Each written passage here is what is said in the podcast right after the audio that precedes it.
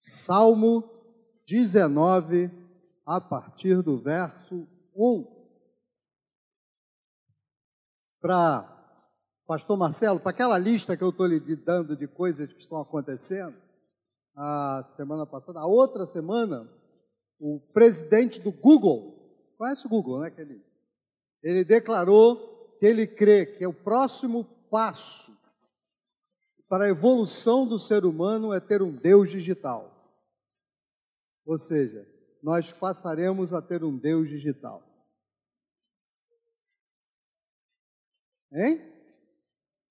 É a inteligência artificial maximizada ao máximo. Ele vai determinar para você as coisas que você deve ou não fazer. Você vai perguntar, ele vai te responder. Meus irmãos, se você não vê que está tempo de fim, eu recomendo que você comece a acordar, porque estamos chegando no tempo do fim, onde as pessoas dirigirão suas vidas por essa telinha. A tela não tem problema nenhum, meu irmão. Falam mal pra caramba da internet. A internet é ótima. Contanto que você saiba usar, ué. Não é? A internet é ótima. Mas deixa eu falar sobre o que eu quero falar. Salmo 19, verso 1. Os céus proclamam a glória de Deus, e o firmamento anuncia as obras das suas mãos. Um dia discursa outro dia, e uma noite revela conhecimento a outra noite. Não há linguagem, nem há palavras, e deles não se ouve nenhum som. No entanto, por toda a terra faz ouvir a sua voz. E as suas palavras até os confins do mundo. Aí pôs uma tenda para o sol, o qual, como noivo que sai dos seus aposentos, se regozija como herói e percorre a percorrer o seu caminho. Principia numa extremidade do céu e até a outra vai o seu, seu percurso, e nada refoge ao seu calor. A lei do Senhor é perfeita e restaura a alma. O testemunho do Senhor é fiel e dá sabedoria aos simples. Amém. Até aí. Pai, que agora nós possamos, nesses minutos que temos, compartilhar essa palavra para que nós possamos crescer na tua presença. Estamos diante de ti, coração aberto. Fala conosco agora, em nome do teu filho Jesus, e nós pedimos amém. Queria começar dizendo que Davi, Davi era um sujeito difícil, complicado. Ele era aquele tipo de pessoa que é aquilo que hoje em dia se chama de complexo. Ele era um homem complexo. Ele era capaz de perversidades, durezas inaceitáveis. Por exemplo, quando ele derrubou, quando ele venceu a cidade de Rabá, ele matou todo mundo a golpe de picareta e machado. Sabe lá o que é isso? Matou todo mundo, picareta e machado. Olha que coisa dura. Quando ele venceu Edom, ele deitou a população no chão, pegou uma corda, corda daqui até o pastor, sei lá, o pastor Marcelo, uma corda grande, e chegava e dizia duas cordas para a morte. Então segurava, todo mundo deitado, uma corda, duas cordas, mata daqui para lá todo mundo, uma corda, sai, vai embora. Está livre. Duas cordas. Coisa dura. Coisa dura. Mas ao mesmo tempo que ele era assim, homem do seu tempo, líder da sua época, porque todos eram assim, lastimavelmente, ele também era um homem capaz de ver as coisas de Deus. Era capaz de ações terríveis e, ao mesmo tempo, contemplação das coisas de Deus. Que coisa, né? Sujeito complexo. A gente, a gente normalmente costuma pensar nas pessoas em duas, em apenas duas, como se chama, duas dimensões. Ou ele é bom ou ele é mau. Ou ele é preto ou ele é branco. Ou ele é ruim ou não sei o que lá. Mas a gente se esquece que às vezes as pessoas, Às vezes não, normalmente as pessoas são mais do que duas dimensões. Elas são complexas, elas agem por um monte de outras coisas. Por exemplo, quem foi que escreveu: O Senhor é meu pastor, nada me faltará? Davi. Quando olho para os céus, obra das tuas mãos, que é o homem para que dele? Davi. Torna a dar-me, Senhor, a alegria da tua salvação. Davi. Então, Davi era como você e eu, gente complexa. Você acha que você não é complexo, não? Pergunta para o teu marido, pergunta para a tua esposa. Para quem te conhece mesmo, do fundo. Pergunta se você é uma pessoa complexa ou não. Se você é a pessoa que tem mais de uma dimensão. Eu costumo dizer que é Erle. Você é uma pessoa de lua. E de vez em quando, quando eu estou meio zangado, eu falo, você é uma pessoa de lua, lunática. Ela fica danada comigo.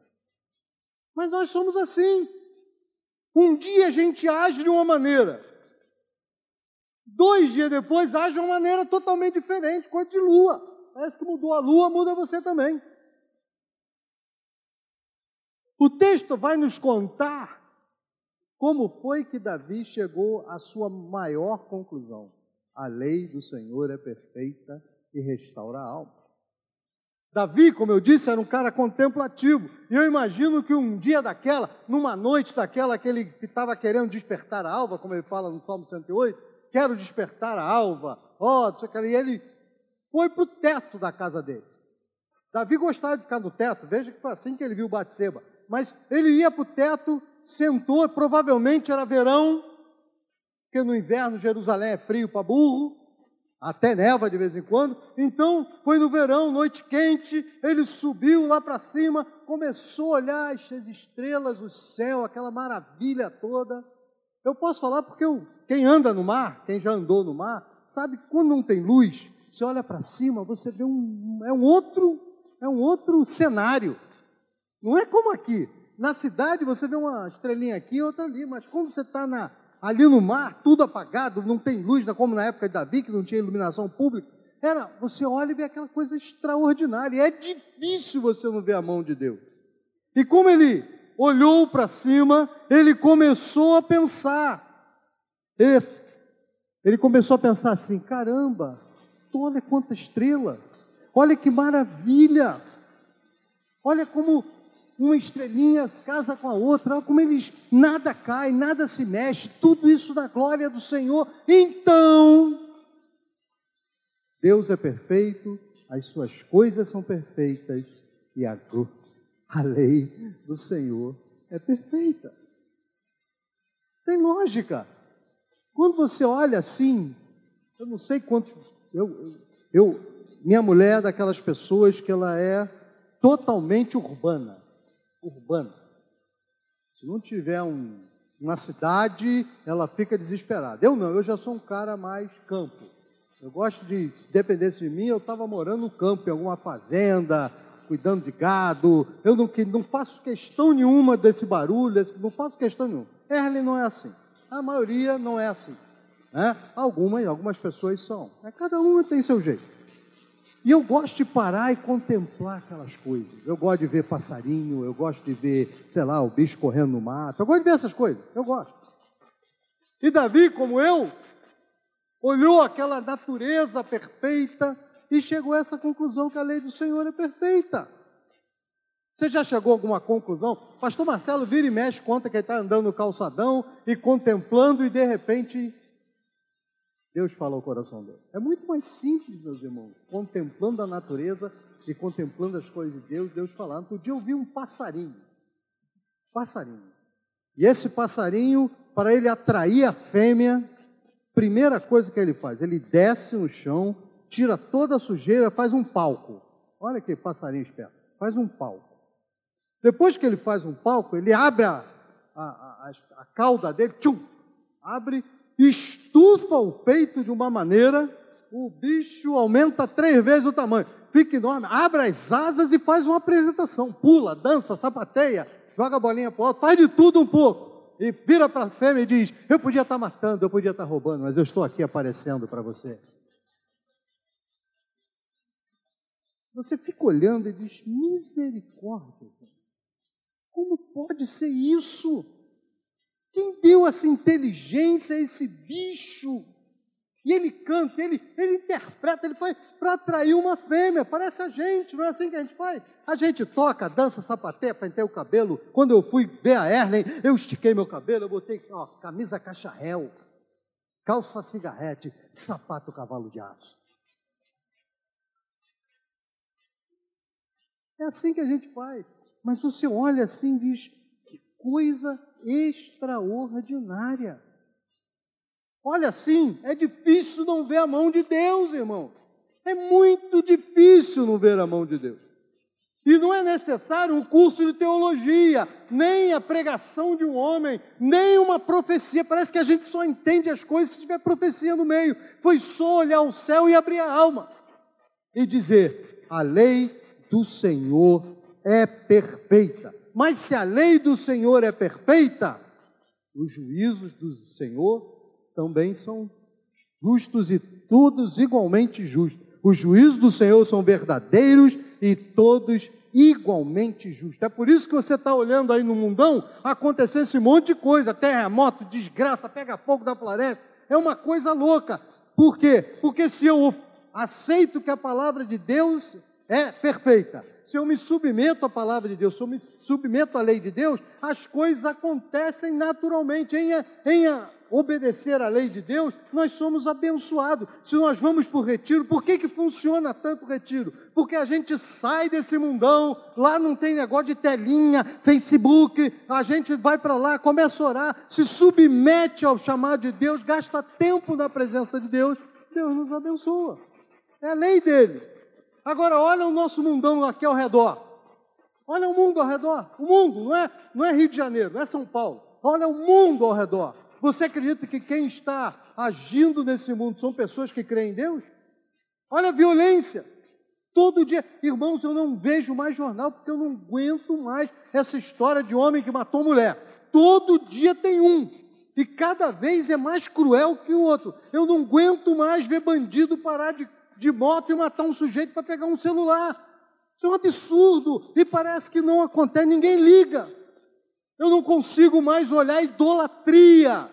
Idolatria, meus irmãos, que o mundo está cada vez mais mergulhado nessa idolatria. Todo mundo tem um ídolo, todo mundo tem uma coisa que ele admira, todo mundo dá a vida, todo mundo se mata por causa de coisas idiotas. Vocês devem ter lembrado na época da da eleição que um petista e um bolsonarista trocaram tiro lá em, acho que foi em Minas, não, foi Paraná, foi, sei lá, um tro, da Goiânia, um trocaram tiro. Um tiro acertou e matou, o petista morreu. O outro foi parar no hospital. Vocês acham que isso tem lógica, irmão? Você acha que tem lógica? Algumas pessoas que eu conheço brigaram com a família inteira, não querem mais falar com a família por causa disso. Você acredita? Isso tem lógica. E o jogo de futebol acaba um mata o outro. Tem lógica isso, meus irmãos. E é aqui, isso acontece na Inglaterra, isso acontece na Europa, isso acontece. A gente tem que entender o seguinte: isso acontece porque a gente não se submete mais à lei de Deus. Você já ouviu que a lei de Deus diz que nós devemos honrar o nosso pai e a nossa mãe? Quem quer honrar o pai e a mãe hoje em dia? Eu vejo crianças pequenininhas respondendo ao pai de uma maneira grosseira. Minha filha contava que um que ele conheceu, brigaram, o marido brigou com a mulher, o garoto pequenininho, e o garoto chegou para o pai e disse assim: Ela não gosta de você mais, ela está com você por pena. Garotinho. Você pode imaginar eu falando, eu não gosto nem de imaginar o que acontecia comigo se eu falasse uma besteira dessa para o meu pai. Meu Deus do céu.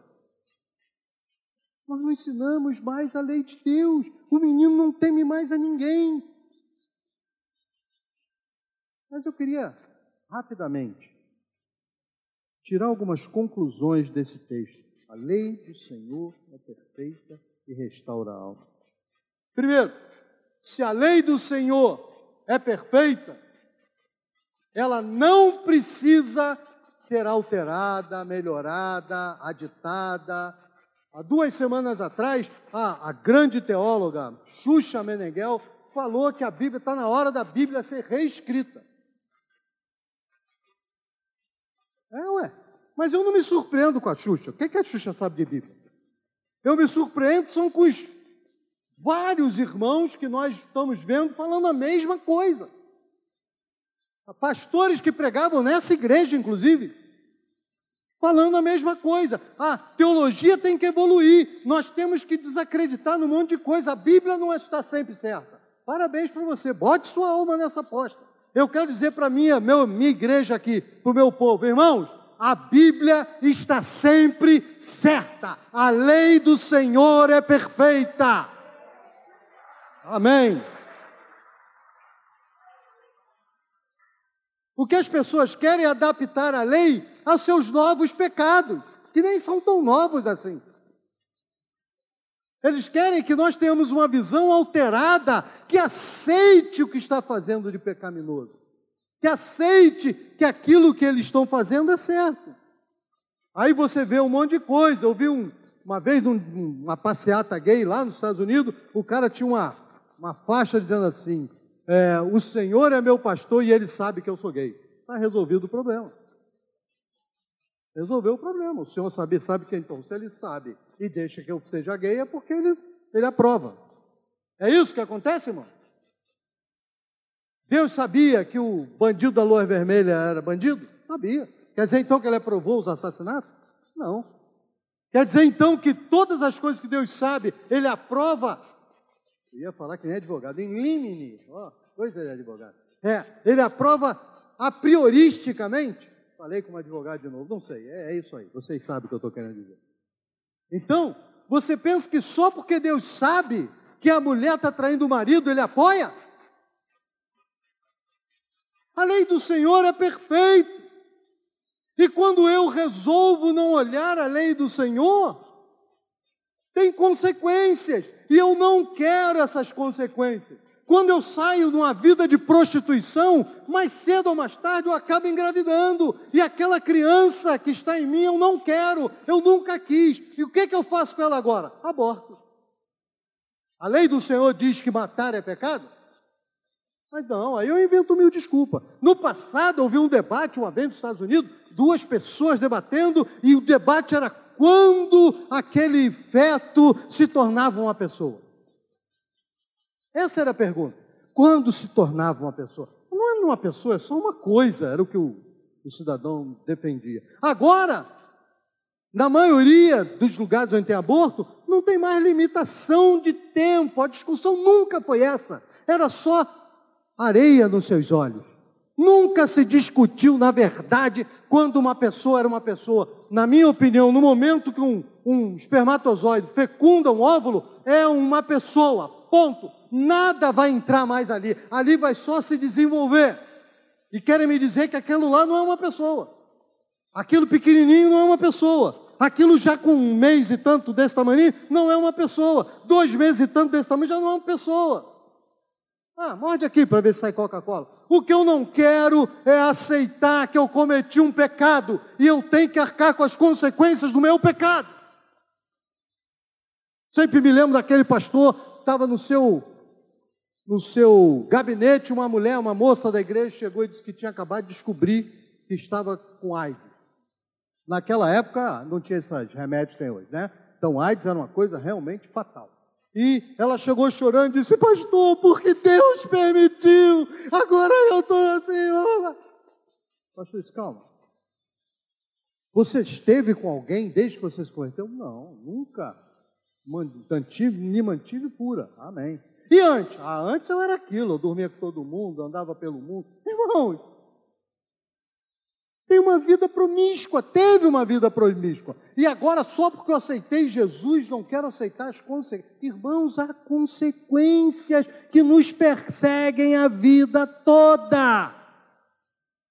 Você mata alguém, essa consequência segue a vida toda. Você rouba e é preso, estar preso é uma consequência para a vida toda. Todo lugar que você for, vão pedir um atestado de bons antecedentes, vai estar lá. Ele foi preso por roubo. Mesmo que você não roube mais, não interessa, são consequências. Nós tivemos um rapaz nessa igreja, lá nos anos 90, que um dia ele estava aqui, no dia seguinte não estava mais. Ele era ladrão, era problemático. Um dia tinha um mandado, mandato do juiz, ah, é, por aí ele foi preso, foi para cadeia, irmão. Bangu 1, lá foi ele para Bangu 1. Ah, mas ele é convertido. Não, ele agora é convertido. Agora são as consequências. Irmãos, olha para mim. Põe isso na sua mente. Consequências não é Deus te castigando. Consequências são é o que acontece porque você semeou. O que o homem semeia, isso também colhe consequência. A lei de Deus é perfeita. Cada vez que eu me afasto da lei, há consequências espirituais, há consequência. Todo 31 de dezembro, ali naquela praia, as pessoas sacrificam animais, fazem. Todo 31 de dezembro. Você acha que não há consequência? Seja sincero. Quer dizer que você acha que no Brasil todo, agora, a nossa nova primeira-dama faz isso. Ela é candomblé. E ela fez questão de botar e tirou uma foto, as pessoas já devem ter visto por aí na internet, do lado de um gongá cheio de, de coisa de macumba e toda de branco, com aquele troço aqui, e dizendo: ai, que vontade de girar, girar. Você acha que não tem consequências? Consequências para o Brasil?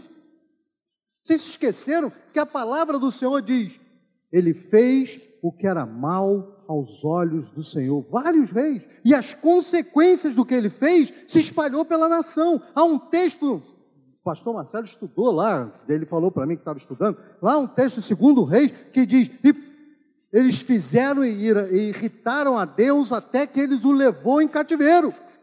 Há consequências, irmãos. Tudo tem consequência.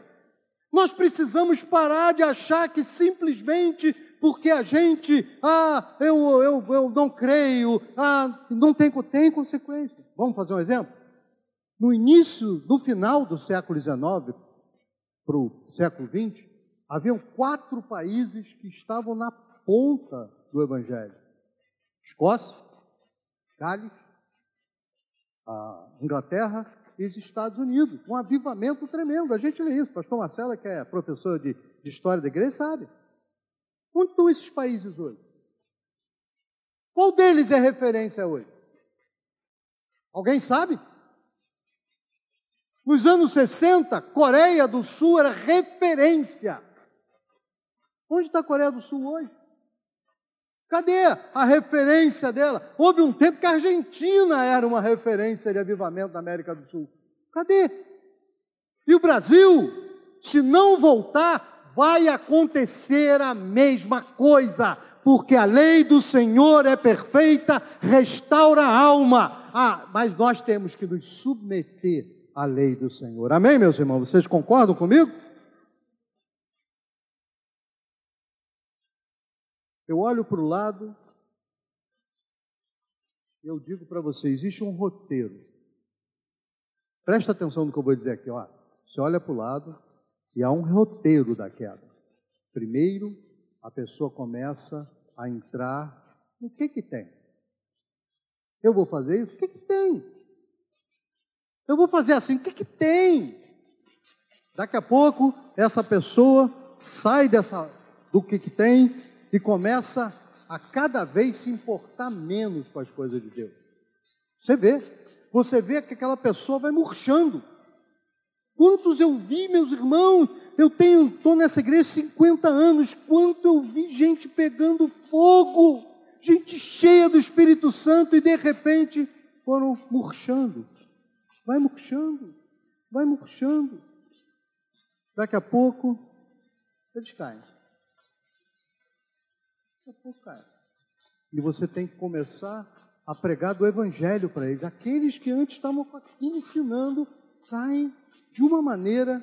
Eu me lembro de um irmão, talvez o Marcelo lembre, não vou citar o nome, de que falou: Olha, eu não quero que ninguém pregue para mim sobre o Evangelho, eu conheço bem o Evangelho. Traiu a mulher, largou, fez um monte de. largou filho, fez tudo assim, e agora eu não quero ouvir, eu conheço.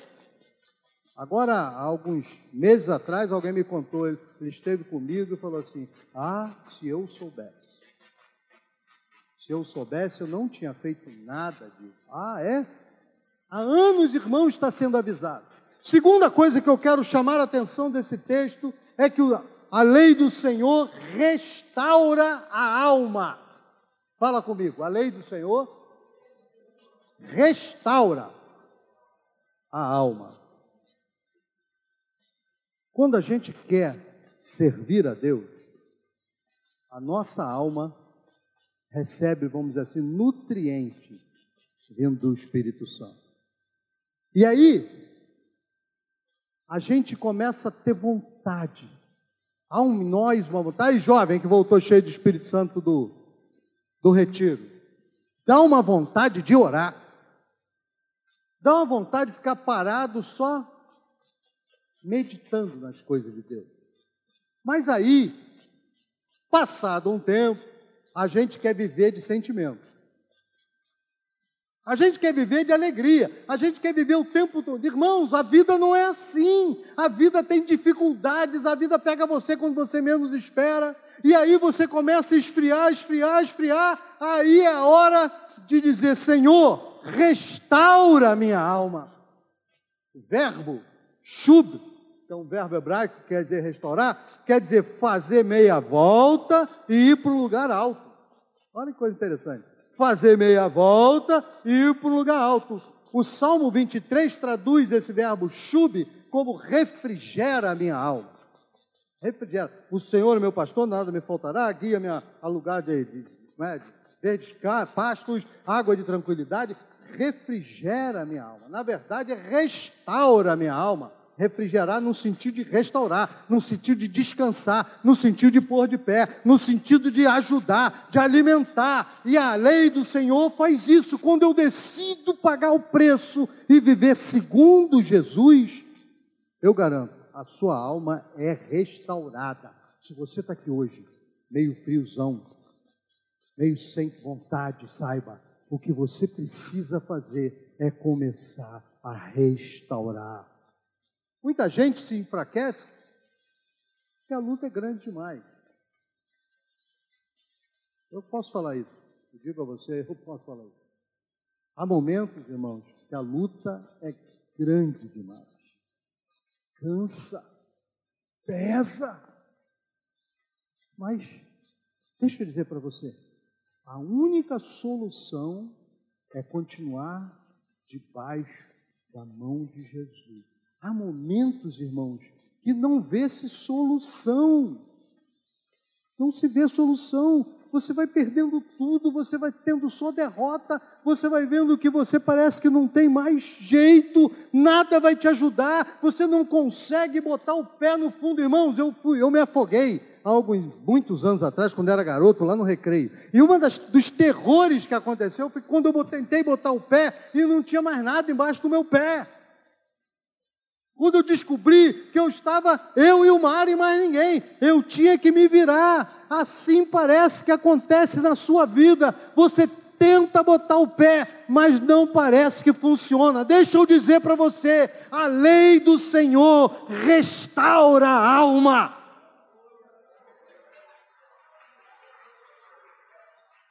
Às vezes a oposição coisa louca! A oposição no trabalho, a oposição em casa, a oposição na família, a oposição em todo lugar. Parece que tem uma coisa que não quer deixar você andar. Novamente, é hora de buscar a lei de Deus. O mal parece que está ganhando todas, todas. Irmãos, deixa eu contar para você. Eu botei meu feijão para fazer. Sexta-feira. Botei meu feijão, e eu estava assim, fui pegar um negócio na dispensa. Quando eu estava, eu assim.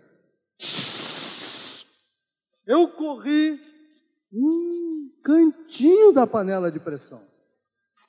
Fez. Resultado, amanhã eu tenho que pintar uma parede. Minha filha disse assim: Papai, louve a Deus que mamãe está cega. você vê como a parede ficou. Se ela não tivesse cega, ela tinha me arrancado o couro durante a noite, durante meu sono. Mas amanhã, lá irei eu lá Como pode ser? Parece a primeira coisa que veio na minha mente foi o seguinte: que obra maligna! Não nada de maligno. Eu não fechei a panela direito. Essa é a obra maligna. Se eu tivesse tomado cuidado, a parede estava lá branquinha, uma maravilha do Senhor.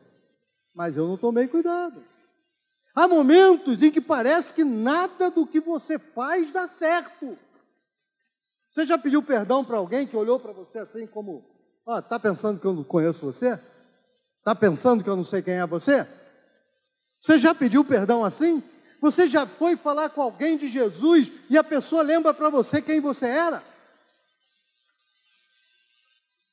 Há momentos que a alma está cansada. Então só existe uma maneira, que a lei do Senhor, ela descansa a minha alma, ela me dá novo ânimo, ela revigora e me põe de pé. Davi entendia que muita coisa ruim acontecia, a vida dele era cheia dela. Muitas coisas acontecem, ou porque a gente peca, ou porque a gente é teimoso. Eu, eu sou diabético, eu conheço gente diabética. Diabético é um clube, praticamente um clube. Diabéticos todos frequentam um clube, clube dos diabéticos. Quando você começa a conversar com alguém, ah, eu sou diabético, ah, eu também, você, como é que você está fazendo? É assim, a conversa diabética é uma conversa alto nível. E alguém sempre tem uma fruta, olha, essa fruta baixa o açúcar. Ou então tem um remédio novo. Esse remédio é fatal, é tomar e o açúcar vai lá embaixo. Todo diabético é assim, parece drogado. Mas você quer saber o que faz o açúcar baixar mesmo? Não comer açúcar. Não é verdade? Melhor coisa para o diabético não ter um açúcar alto é não comer açúcar. Mas todo diabético sonha de madrugada, acorda babando, sonhou com um Toblerone voando assim em casa. Aquele pacote de, de bombons maravilhosos. Eu vou fazer casamento e eu entro, todo casamento agora tem um cantão que é só chocolate. Você já viram esse casamento assim? Aí começa a distribuir. Tu sabe que festa, aqueles docinhos avança. Você sabe disso, né? O pastor é sempre abençoado porque o pastor sempre, o docinho praticamente vem para você. E a cada dois minutos vem com brigadeiro. Olho de sogra, que eu sou louco. Cajuzinho, Senhor, não quero falar isso. Senhor, afasta de mim o mau pensamento. Gente, sabe qual é o problema? Eu não quero dizer não, não, não, não. Eu também sou cardíaco. E como todo bom cardíaco, eu gosto da picanha com aquela gordurona do lado assim, ó. Picanha sem gordura não tem graça. Para que eu quero comer picanha sem gordura? Não é verdade, Marcelo? O bom mesmo é picanha com aquela gordurona. É carne assada com esse negócio desse tamanho. É pegar aquele negócio de, que fica no fundo, depois precisa a galinha assada com não sei o quê. Lá no final tem aquela gordura, você pega com a colher e joga. Aquilo é maravilhoso. Deus sabe que aquilo é maravilhoso. No céu eu tenho certeza. Lá no céu não tem médico, mas se tivesse, ele dizer, olha, para você ficar bem, coma costeleta de porco. Lá no céu ia ser assim. Mas eu sou cardíaco. E agora eu não posso comer coisas gordurosas. Isso é bom? O Senhor vai dizer para você: não faz isso. Mas é tão bom fazer. O Senhor vai dizer para você assim: ó, não, não dá, dá linha nessa pipa, mas está tão bom dar linha nessa pipa. Pecado é isso, irmão. Pecado é a gente, na verdade, dando linha na pipa. A gente vai doido para falar mal do outro. Fofoca é uma coisa deliciosa. Reúne aquele grupo e a fofoca come, é uma delícia. Fala mal do pastor Marcelo, maravilhoso. Eu pratico isso quase todo dia, falar mal dele. Irmãos, é maravilhoso. Esse é o problema do pecado. As consequências do pecado é o peixe. O peixe está nadando. De repente ele olha assim e não acredita no que está vendo. Está vendo uma minhoca toda dentro d'água, dando mole. Uma minhoca inteira desse tamanho. O peixe na hora decide, agora, né, sou eu. Mas o anzol está lá. O anzol está lá. É o pulsar que você joga lá no mar, um pedaço de qualquer coisa, de carne, de peixe, sei lá o quê, e o siri vai atrás. Até a hora que levantam. Quando levantam, acabou para ele. É assim que acontece conosco. Pecado é isso. Então o que, que eu faço quando eu começo a ver que na minha vida está enfraquecendo, está enfraquecendo? Eu procuro ao Senhor, irmãos. É assim que eu faço. Ah, mas eu estou fazendo isso e nada disso acontece. É porque você precisa. Quem aqui já leu a história do filho pródigo? Quem já leu a história do filho pródigo? Você lembra que diz que ele foi para uma terra distante? Lembram disso? Quem lembra disso? Que o filho próprio perdeu a sua herança e foi para uma terra distante, onde gastou tudo de maneira pouco sábia. Um dia, quem lembra disso? Ele está comendo bolota de porco. Quem lembra disso? Aí ele lembra, poxa, lá na casa do meu pai, os trabalhadores, eu vou voltar para a casa do meu pai. E aí há um break, pum, e aparece ele já na estrada, chegando na casa do pai, o pai recebe. E nossa mente faz esse break. Deixa eu contar uma coisa para você que ninguém conta para você. É que quando o filho pródigo resolveu voltar, e era uma terra distante, ele teve que caminhar tudo de volta. Se você se afastou e resolveu voltar, às vezes você tem que caminhar um pedação, irmão. É um pedação. É um pedação que a, a sua família não quer conversa contigo. É um pedação em que os, o marido não quer conversa contigo. É um pedação que o pai não quer uma conversa contigo. Isso não quer dizer que a obra de Deus não está operando, que a lei do Senhor já não começou a agir. Quando eu resolvo voltar, meu irmão, muitas vezes eu tenho que caminhar um pedação. É isso. Amém? Quanta coisa eu fiz no tempo que eu tive afastado. Agora eu quero voltar à lei do Senhor e não quero muitas vezes pagar o preço. Mas então o que que eu faço? O que que eu faço agora? Agora eu volto para a lei do Senhor. Agora eu busco a face do Senhor. Agora eu deixo Ele falar comigo. Agora eu faço com que Ele haja na minha vida. Tem alguém aqui assim? Saiba disso. O Senhor mandou falar isso para você. Agora você faz meia volta hoje. Faça meia volta hoje, volta para casa do Pai, você que está afastado, volta para a casa do Pai, você que desviou, volta para a casa do Pai, aquele que está simplesmente esfriando, volta para a casa do Pai. E quando eu opto de servir a Deus novamente na Sua lei, Deus arranja um jeito que eu não vejo de sustentando você. Faz, ele tem o jeito dele. Vocês se lembram Daniel, lá na Babilônia? Está ele lá, exilado, 70 anos, morreu lá. Mas Deus agiu na vida de Daniel, quando ele resolveu não se contaminar. Ele disse: Eu não vou me contaminar. E Deus agiu na vida dele. Vocês se lembram de Naamã? Naamã era leproso. Quando foi que Deus agiu na vida dele? Quando ele decidiu que ia dar os sete mergulhos. Ele deu o primeiro, o segundo, o terceiro, o quarto, o quinto, o sexto. Só no sétimo ele ficou curado, mas ficou curado. Quando Deus, Deus tem um jeito de agir. A mesma coisa com Sadraque, Mesague e Abednego. Quando ele decidiu agir, irmão, quando eles decidiram agir, Deus cuidou. Deus sempre cuida. Agora vamos para a última parte para vocês, para a gente ter a ceia. A lei do Senhor repara na minha vida na minha vida o mal do passado. Mas isso não quer dizer que vai reparar o que ficou para trás sem consequência. Não é isso. Quem prega isso, prega mentira. Restaurar a alma é trazer de volta uma condição superior. Restaurar a alma é novamente fazer você entrar em contato com Deus e sentir a presença dele. Restaurar a alma é te dar uma força nova. Mas, irmãos, infelizmente nós somos produto das nossas escolhas. Eu, é, apareceu duas manchinhas na minha, aqui no meu peito. Depois, minha filha, lá em casa eu pareço cavalo, todo mundo me checa todo dia. Vai lá olhar para ver se tem alguma coisa. Aí olhou, só falta abre o dente, ver se o dente tá bom, aquelas coisas. E quando apareceu duas, duas manchinhas, imediatamente, porque meu pai teve câncer de pele, imediatamente você tem que ir ao médico. E aí começou o terror. Tem que comer, tem que. Eu, todo homem que se preza detesta médico. Se você é homem, você detesta médico. É por isso que os homens morrem cedo e as mulheres ficam aí. É porque nós não vamos ao médico, nós não gostamos, não queremos perder tempo. É um tempo que. É muito bem. Mas tanto que me atormentaram que eu fui ao médico. A médica.